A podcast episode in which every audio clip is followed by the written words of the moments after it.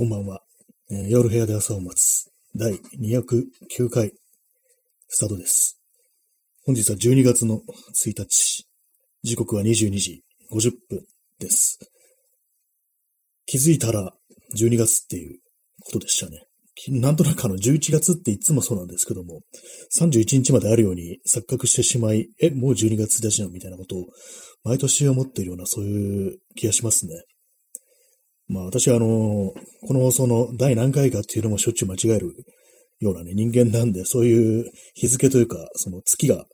何日まであるかとか、そういうことあんま覚えてないタイプの人間なんで、こう、ね、びっくりですという話でございますけども、ま、2月はあの、なんだか、ウルード氏が言って、まあ、あれもなんか短かったんだか長かったんだかよくわかんないですけども、ウルード氏っていうのが、まあ、どうでもいいですね。そんなんね、カレンダー見ればわかるんだよってそういうことなんで、まあ、いいんですっていうね、まあ、ことで、まあ、今日もやります。え今日のタイトルの画像、サムネイルなんですけども、これあの私が買った卓上バイス、万力ですね。ですね、これは。この青いやつ。真ん中のネジみたいのを回すと、こう、何か、ですから、こう、まあ、専門用語で言うと、なんか、ジョーっていうらしいんですけども、まあ英語で顎を意味するところだと思いますね。まあ、顎、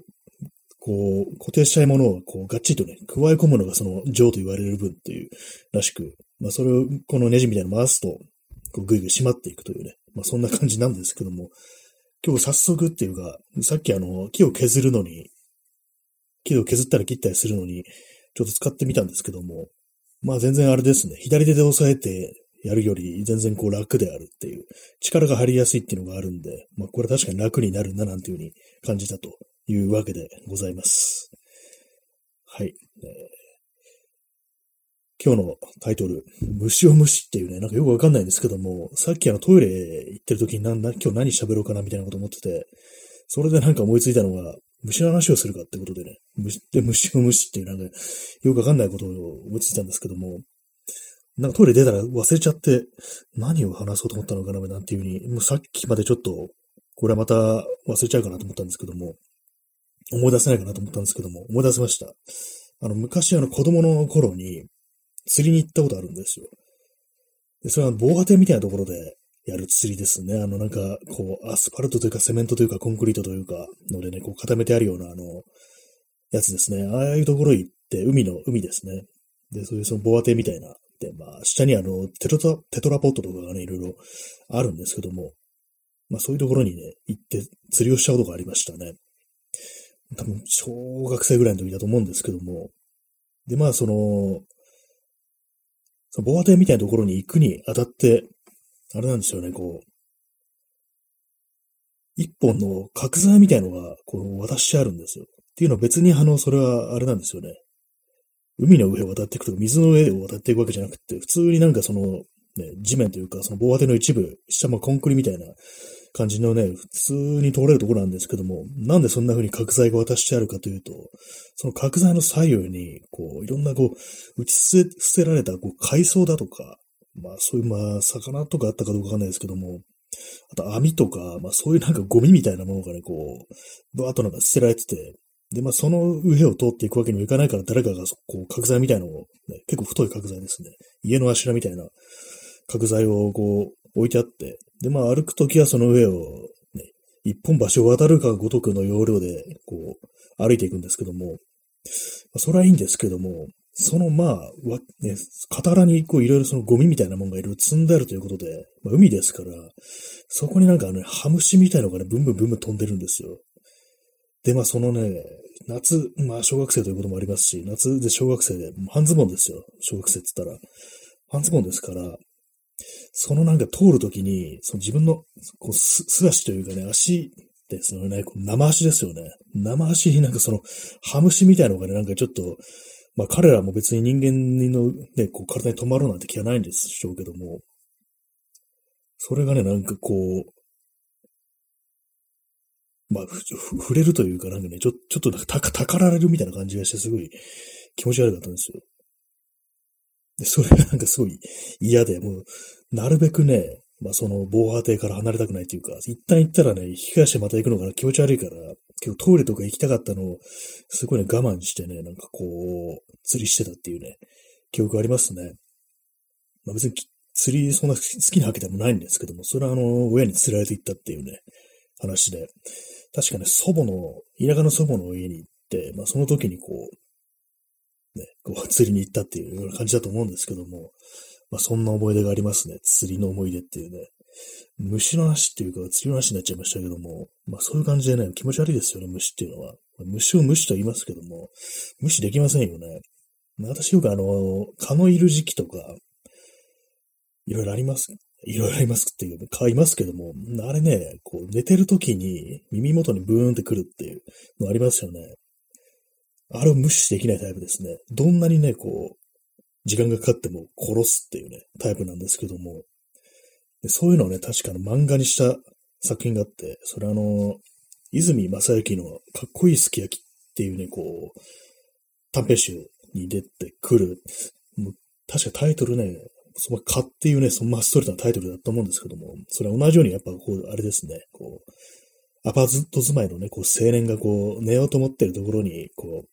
蚊がね、こう、一匹ブーンって耳元でってきて、で、それなんとかこう、退治しようっていうふうに、こう、悪戦苦闘するっていうね、話なんですけども、まあ、ね、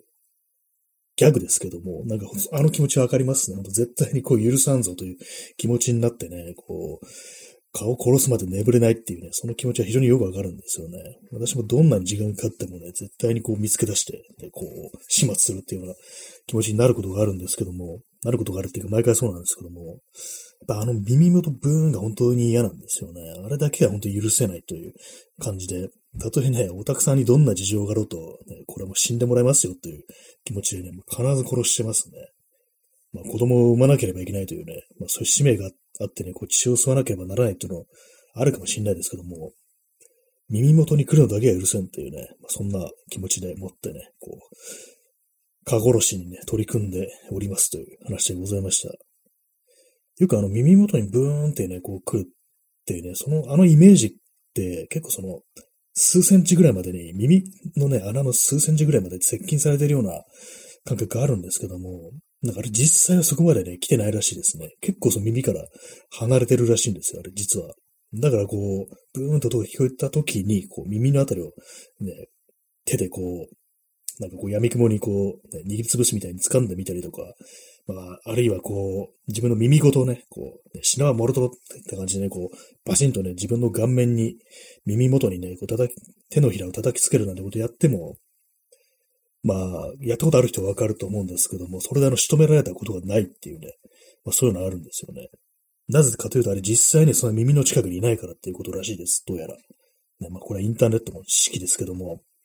まあ、それ聞くと確かになっていう気がしますよね。絶対にあれで捕まえられたことないですからね。仕留めたことないですからね。はい、えー、虫の話でした。虫といえばね、そういう思い思い出しますね。まあ、あとはね、これはあと前にも話しましたけども、海に行った時に、ちょっとあの、焚き火みたいなことして砂浜で、キャンプ場みたいなところで、その時にこう、まあその時もね、小学生ですよ。半ズボンで育ったんですけども、そしたら蜂がやってきて、こう私のそのズボンの中入り込んで刺すっていうね、そんなことがありましたね。まあ、蜂がいるのはね、結構知ってたんですけども、それまではね、そのズボンの中入ってくるまでは、こう飲み残しの缶ジュースがあったんですけども、その中にね、入ってなんかこう、なんか甘いものをね、こう、どうやって蓄えてるのか知んないですけども、ね、それをどっか巣の方に持って帰ってみたいなね、なんか蜜みたいな感じで吸ってたんでしょうね。なんかそんなようなね、動きをしてたんですけども、そのうち何を勘違いして私のズボンの中に入り込んできたというね、そういうのありましたね。バッチリこう刺されたんですけども、幸いあの、全然毒のないね、こう、味だったらしく、大事には至らないという感じでございましたね。まあ、それもまあ、虫を無視できなかったというね、まあ、そういう話なんですけども。あとですね、まあ、夏の話ばっかりになってますね。昔なんかこう、田舎のね、親戚の家に泊まった時の話なんですけども、っていうとなんか怖い話がね、始まりそうですけども、すごいどうでもいい話です。なんか夜中ね、なんかすごいミーンミーンっていう風にセミが鳴いてるんですよ。で、あまりにも、これはなんか、うるさすぎるぞと思って、こう、玄もう、もう起きてね、玄関まで行ったら、玄関の中にセミが止まって泣いてたっていうね、ことありましたね。あの、セミが鳴くっていうのも、すいません、ちょっと咳払いします。セミが鳴くっていうのもあれなんか、異性に対するアピールっていうね、そういうことらしいですけども、玄関の中にはね、誰もいないでしょうってそういうのがあったんで、ちょっと悲しくなったような、なんかそんな気持ちがありますね。はい、えー、セミの話でした。まあ、これもね、虫を無視できなかったって話なんですけども、まあ、虫をね、無視できたことがないという、そういう感じですよね。基本的になんか、現れるとね、なんか本当にこう、なんとかしなくて気が済まないっていうようなね、そんな感じになってしまいますね、どうに、どう考えても。えー、お兄さん、にゃん、ありがとうございます。そうですね、あの、猫がね、猫がいてくれたらね、だいぶ楽になると思うんですよ、そういう虫を討伐するのにね。討伐って、ね、チーカじゃないですけども。ね、あれはね、やっぱこう人間のね、手に余るという感じありますけどもね。まあ、そういうのもあって、私はこう、あれなんですよ、雲を、部屋の中でね、雲を見かけると、殺さないことにしてます。昔ね、殺してたんですよ。かわいそうなことしてましたね。でも今はね、絶対殺さないで、こう、滞在させてるんですけども、まあ、いわゆる触覚というやつですよね。食べる客というやつですよね。こう、そういう感じでね、扱ってる、定常に扱ってるんですけども、なぜかというと、あの雲は、こう、ゴキブリのなんか小さいやつとかを、こう、捉えて食べてくれるっていうね。まあ、要は、あの、害になる虫をなんかこう、あらかじめね、始末してくれるっていうね、非常にそういうありがたい虫であると、存在であると、まあ、液中であるとね、利益になる虫であるっていうね、まあ、そんなこと言われてますんで、まあ、それで、雲をね、殺すことはなくなりましたね、本当に。ねえ、お兄さん、家で虫を見つけたときは、猫に見せて捕まえさせました。あ、それはね、本当間違いないですよね、やっぱこう猫は。猫楽しんだ上にね、なんかこう褒めてもらえても一石二鳥ですからね。でもただ、あの、よく聞く話では、そういう、捉えた、捕まえた、始末したものを、ね、こう、店に来るって話聞くんですけども、あれ本当なんですかね。えー、お兄さん、なぶり殺し。まあそうですね、これは。なんかどうもやるみたいですね。楽しんで、なんかこう、バシバシね、こう、ぶん殴って、こう、いたぶって楽しむなんてことをね、聞いたことがあるんですけども、あの、昔のですね、昔の漫画で、ホワッツマイケルっていう猫の漫画があったんですけども、それにね、出てくる、ね、こう、それのね、一エピソードで、そのね、猫が、こう、ハエをね、こう、バシッとね、こう、あれなんですよ。もう一撃でとどめを刺さないぐらいにね、こう、手加減して、いたぶるっていうのありましたね。で、その漫画だと、こう、ハエがちょっと擬人化されてて、あの、顔が人間の顔になってんですよ。それなんかね、こう、最初は何度かね、こう、助かったから死んだふりして逃げるぞっていう風になっても、それでもね、その度にこう見つかってバシッとね、こう、一撃を食わられるんですけども、もうそのうちなんかもう、いっそ一思いに殺しやがれなんていうね、なんかそういう風に言うっていうね、なんかそういうのがありましたね。今思い出しましたけども。猫がこうね、虫だとかね、こう、ちっちゃいね、小動物をいたぶるっていう話を聞くと、それを必ず思い出しますね。ホワッツマイケルをね。やっぱなんかネズミとかをね、取って持ってくるなんていう話聞きますけどもね、あれもなんか非常にこう、持ってこられたらね、厳しいね、気がしますけども、あと他によく聞くのが、あれですね、あの、野良猫になんか餌とかね、あげたり、何かこう、親切にしたときに、こう、野良なんだけども、なんか、しばらくしたらなんかこう、家の前とかに、こう、仕留めたいものが置いてあるっていうね、なんかそういうの聞いたことありますね。何を意味してるかというと、ちょっとお礼みたいな感じで、そのね、こうなんか殺したね、ものをなんか置いていくっていうことがあるらしいんですけども、まあ、人間からしたら別にね、嬉しくはないというね、まあ、そんな感じですよね。なんか面白いですね。不思議ですね。そういう猫がなんか、こう、恩返し的なことをするっていうのはね、非常に面白いなと思うんですけども、かなりね、そう考えると結構知能がね、高いですよね、かなり。人間に恩を返すっていう。猫っていうのはあれですね、もう最近知ったんですけども、あのー、思い、思い出すということをするっていうね。結構なんか、動物っていうのは今を生きるっていう感じで、今現在ね、こう目の前にあることしかこう、頭の中にないのかなみたいに思うんですけども、でも猫っていうのは思い出すっていうことをするってね、なんか結局結果があるみたいで、なんかそれ考えるとね、かなりね、なんかこう、なんていうか、知性のある生き物だというふうに思いますね。思い出してるんだっていうね、なんかこう、まあ犬とかもね、まあそう考えると結構いろいろあるのかなっていうふうに思いますね。はい。えー、虫というか猫になってますね。えー、お兄さん、仲良くしていた野良にスズメをプレゼントされたことがあります。スズメ、スズメかなりちょっとね、微妙ですよね。スズメね、スズメどうなんですかねう、嬉しくないですよね。なんかこう、まあ、ただね、まあ、野良からしたらね、もうね、本当になんかこう、精一杯のね、心尽くしのね、贈り物っていうね、そういう感じでしょうね。スズメですからね、もうかなりもうこう、タンパク質取れますからね、これがもう本当に、あれですよね、文明崩壊後の世界だったらね、こう、動物がね、自分に餌を持ってきてくれるっていうね、そんなことですからね。ただ今、この現状のね、こう感じだと、そんなものをいただいてもっていう感じになりますからね。とはいえね、スズメっていうのはかなりね、結構ビッグなプレゼントなような気がしますね。虫ではなくてね、こう、動物ですからね、なかなか結構ね、大層仲良かったんじゃないかななんていうふうに思いますね。それはそこまでいただけるっていうね、ことになると。インスタントコーヒー飲みます。今日なんかちょっとあれなんですよね。なんか、一日中ちょっと頭痛がしてて、それでかなりね、なんかよくわからない感じの変なテンションでね、お送りしてるかもしれないですけども、何なんですかね。昨日なんか夜中にものすごいこう、あれなんですよね、台風みたいなね、まあ、ありましたけども、季節外れの、ね、こう低気圧、台風顔負けの低気圧がね、こう、窓にね、こう、叩きつけてたっていう感じですけども、今の、今のね、なんか変なフレーズは、あの、浜田省吾の、君に捧げるラブソングっていうね、曲の歌詞です。なんかそんなようなね、歌い出しちゃったなと思って今、ふと思い出したんですけども、ハートレンダー、ありがとうございます。ね、そういうようなね、感じで、まあ、その辺の気圧がちょっとあれなのかなみたいなこと思って、それで頭痛いのかなっていうふうに思うんですけども、まあ、昼間はね、もう晴れてましたね、今日は。で、まあちょっと暖かいって感じで、なんかどうなんですかね。ちょっと数日前がなんかもう本当になんか、さすがにこれ冬かなみたいな感じの、気がしましたけども。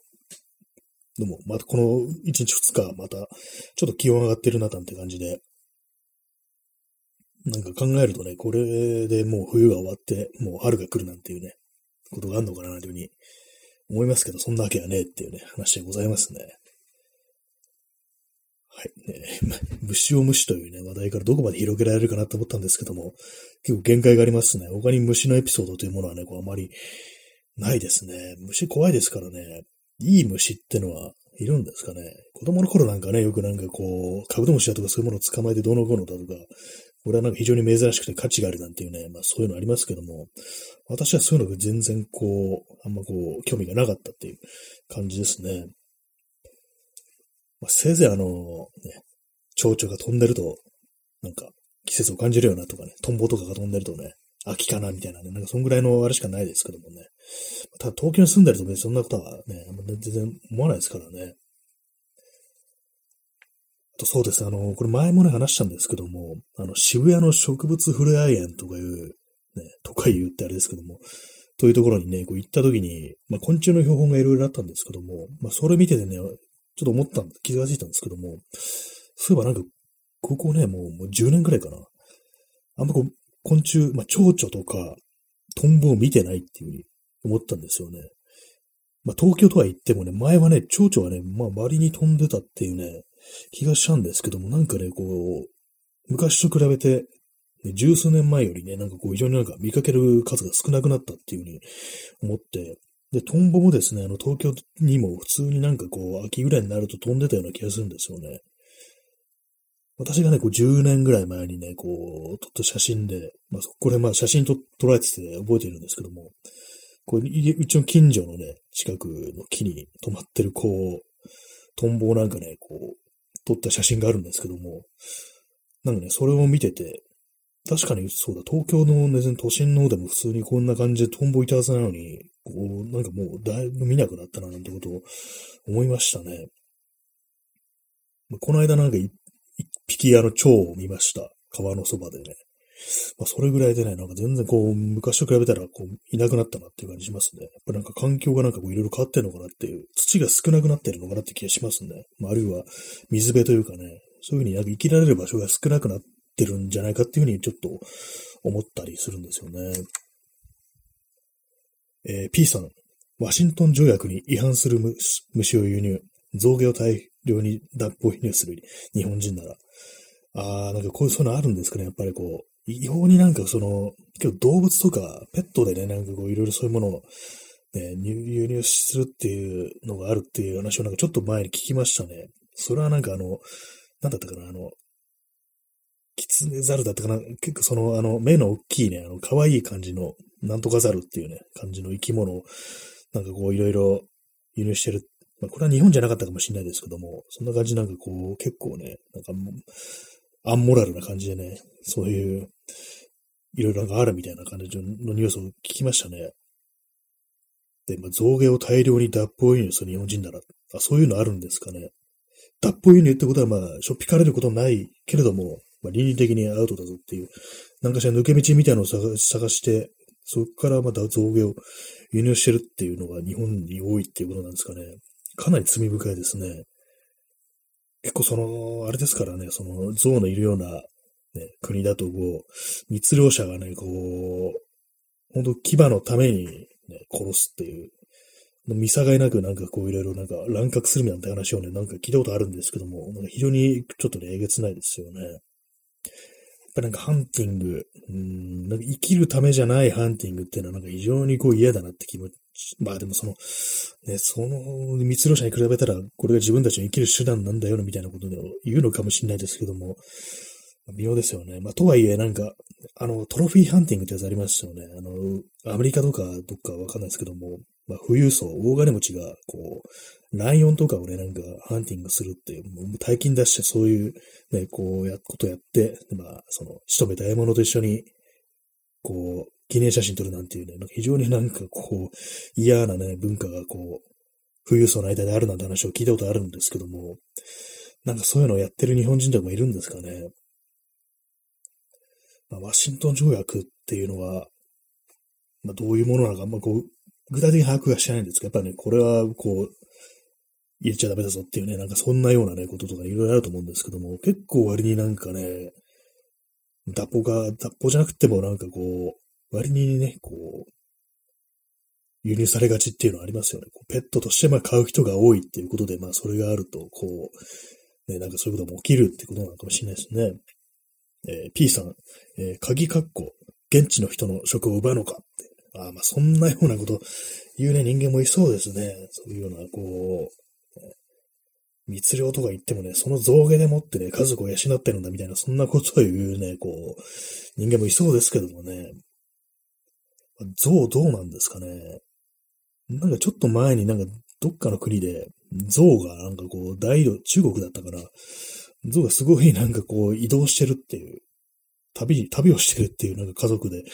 なんかそんなんありましたよね。どうしたんだろう、あの、象たちはっていうね、思いますけども。結構象って割と不思議な感じの生き物ですよね。確かあの、象って、